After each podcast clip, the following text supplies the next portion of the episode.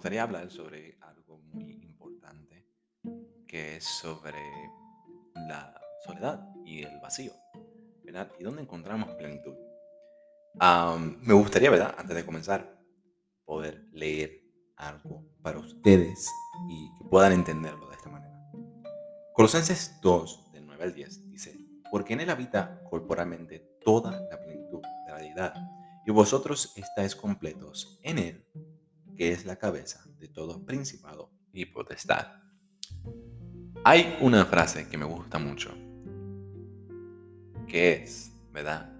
Donde está tu tesoro, ahí está tu corazón. Es algo bíblico.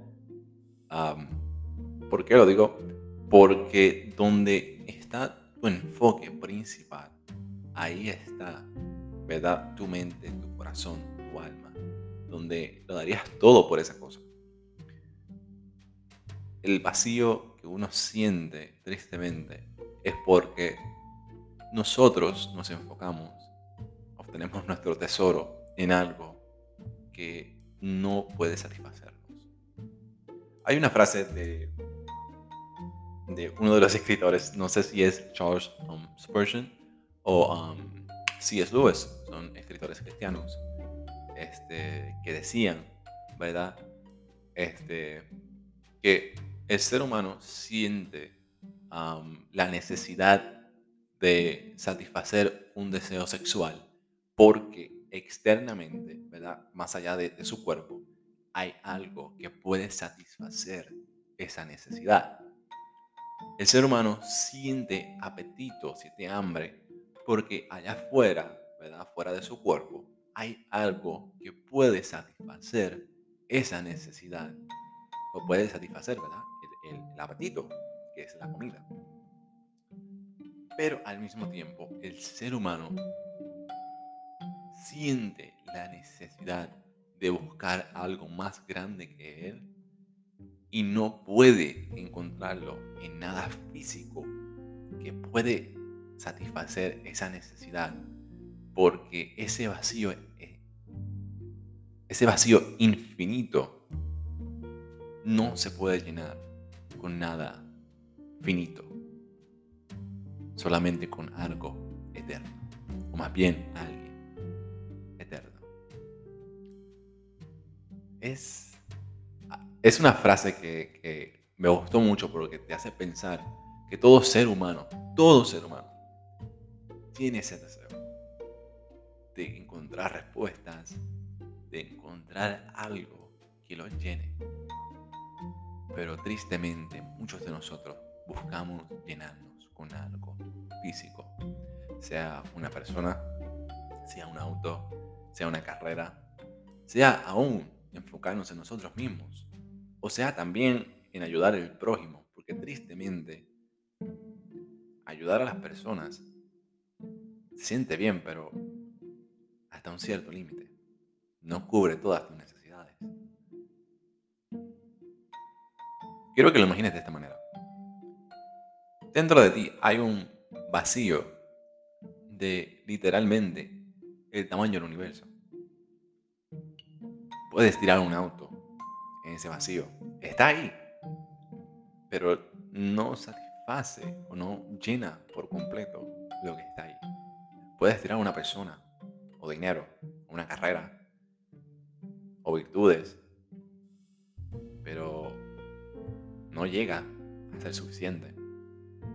Tal vez por un momento pueda ser que te haga sentir bien, pero no lo suficiente para marcarte y sentirte completo. También quiero aclarar que hay personas que se casan o tienen o buscan algo por las motivaciones incorrectas. Y cuando pasan años y esfuerzo, se dan cuenta que al final de esos días no era lo que realmente querían. Y es algo muy triste. Pero al mismo tiempo hay otras personas que no consiguieron todo lo que querían. No tuvieron una chica o esa persona. No tienen amigos. No tienen carro, no tienen casa, no tienen nada, pero aún así se sienten completos. Porque la plenitud de sentirse satisfecho, sentirse completo, solamente viene de dos personas que te pueden satisfacer. Y aún más, solamente una, que es Dios. Tú y Dios. Y si esas dos relaciones no están bien, ¿qué te hace pensar que todo lo demás lo estará?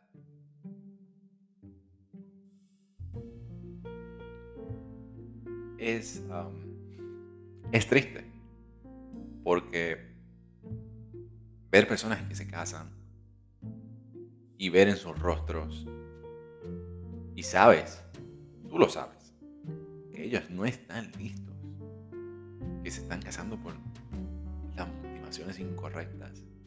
Y lo único que puedes hacer es mirar el auto destruirse, ¿verdad? Eh, eh, metafóricamente.